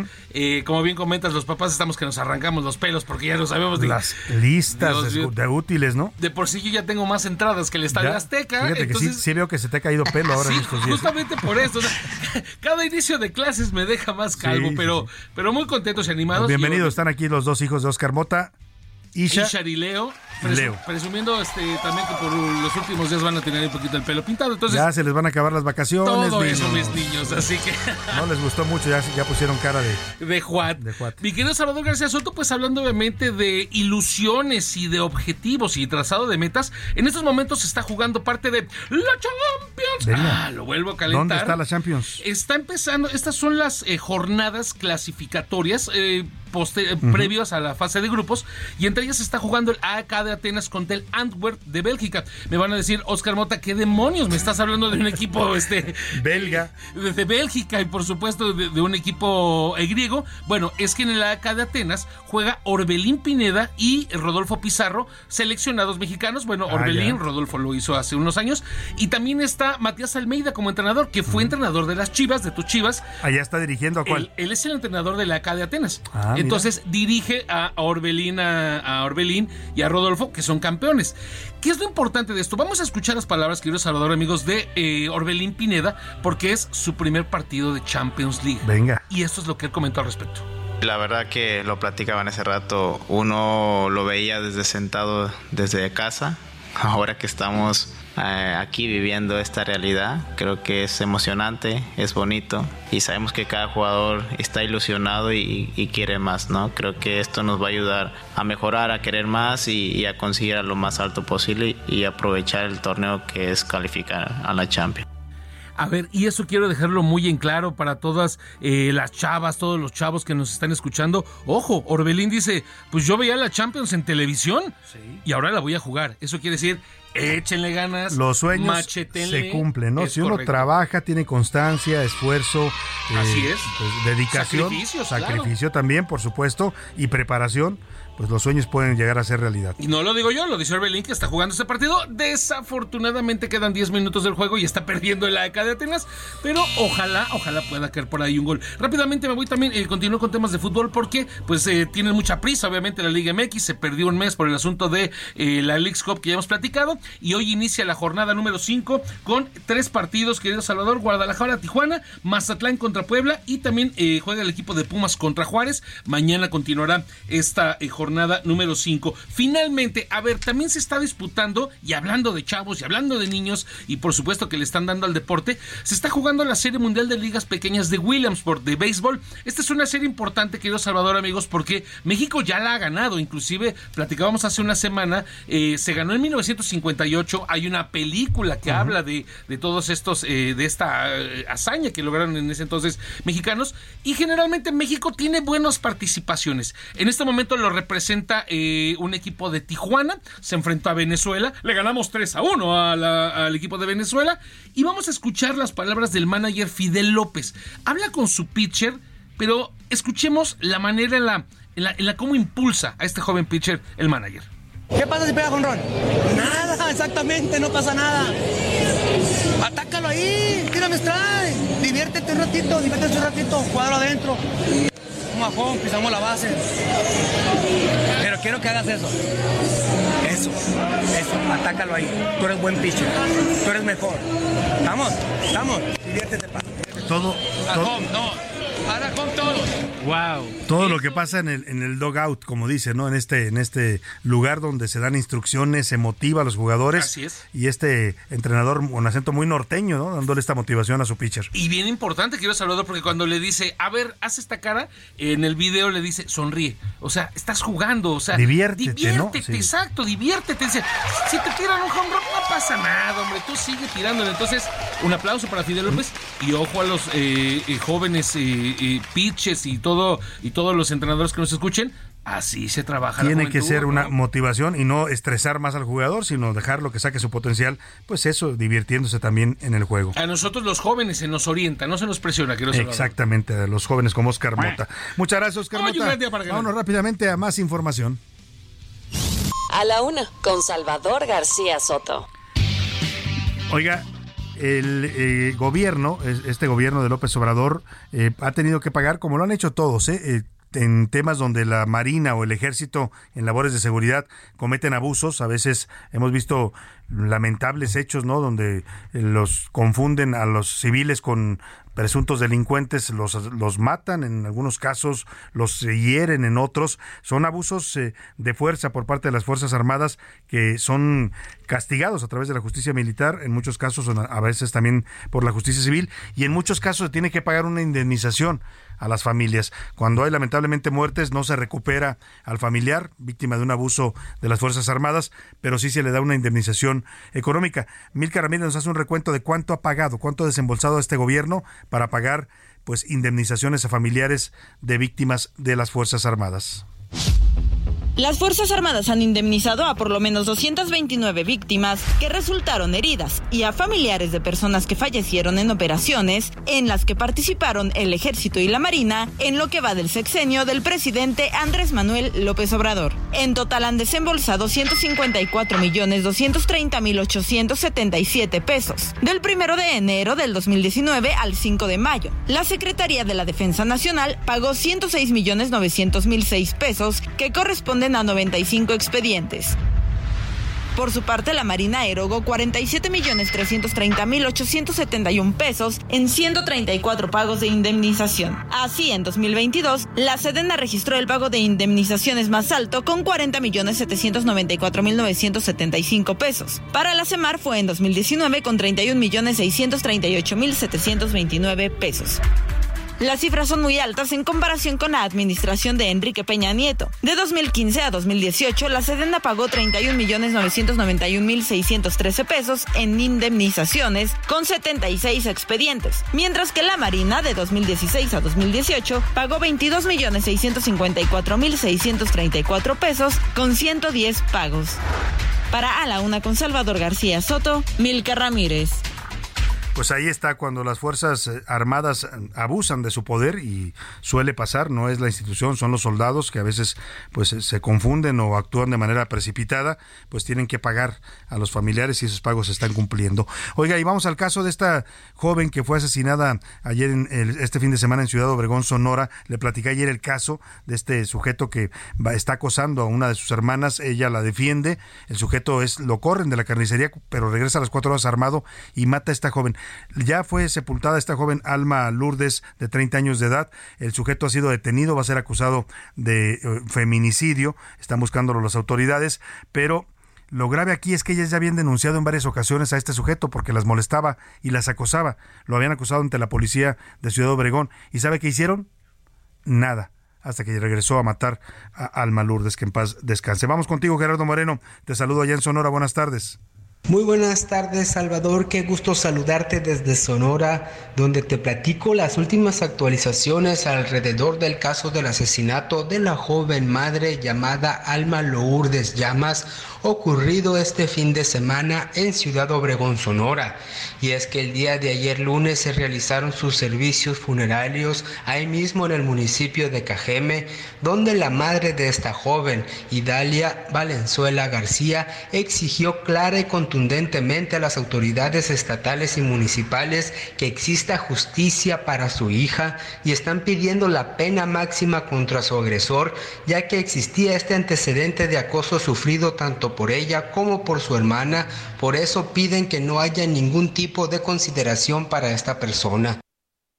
Pues sí, no piden que no haya consideración, Gerardo, y ojalá las autoridades le apliquen todo el peso de la ley a este sujeto. Es que ellas ya habían denunciado, incluso Alma Lourdes Llama subió a un video a redes sociales después de que este sujeto eh, las agrede y lo corren. Antes de que regresara a matarla, ella hizo esta denuncia, escuche usted. A pesar de eso, las autoridades no la apoyaron, como pasa con, lamentablemente con muchas mujeres víctimas de acoso en México. A ver, vamos a escuchar porque uno se tiene que quedar aguantar, por el sentido de que, ah, la Ana se tenía que aguantar que le estuviera diciendo de cosas, porque ya van varios días muy insistentes, ella les puede platicar mejor, pero ya son muchos días muy insistente y de que no le importa, y fue como de que independientemente hubiera sido la Ana, hubiera sido otra, yo esas cosas no, no pueden conmigo y yo, si puedo hacer algo, lo hago, pero, o sea, son situaciones de toda la vida que lamentablemente, o sea, como mujeres tenemos, pasamos y, y hay muchas que no dicen nada, y, ay, no, no, muchas cosas que me quedo pensando que siempre pienso y ahorita más las confirmo, pues. Eso dijo Alma Lourdes eh, unas horas antes de ser asesinada por este sujeto. Después de que pasó el pleito, que origina todo esto cuando lo corren porque las está acosando, él regresa después armado. Ella subió este video denunciando que estaban hartas de que este sujeto las acosara. Lamentablemente las autoridades en Ciudad Obregón, Sonora, Ciudad Obregón es una ciudad trágicamente en este momento destrozada por el crimen organizado. Vámonos a otros temas importantes. A la una, con Salvador García Soto. Nos vamos a despedir de usted en esta transmisión, por supuesto agradeciéndole el favor de su atención, gracias a todos los que están siempre pendientes, se comunican con nosotros, nos están siguiendo en redes sociales, gracias por su preferencia. Lo voy a dejar con Adriana Delgado y el dedo en la llaga y también con música de esto que se llama el Huipil, la canta Xochitl Álvarez, una letra eh, originaria del ingeniero Oscar Zárate en voz de esta cantante Xochitl Álvarez homenajeando al Huipil. Que pase una excelente tarde, provecho, aquí lo esperamos mañana a la una.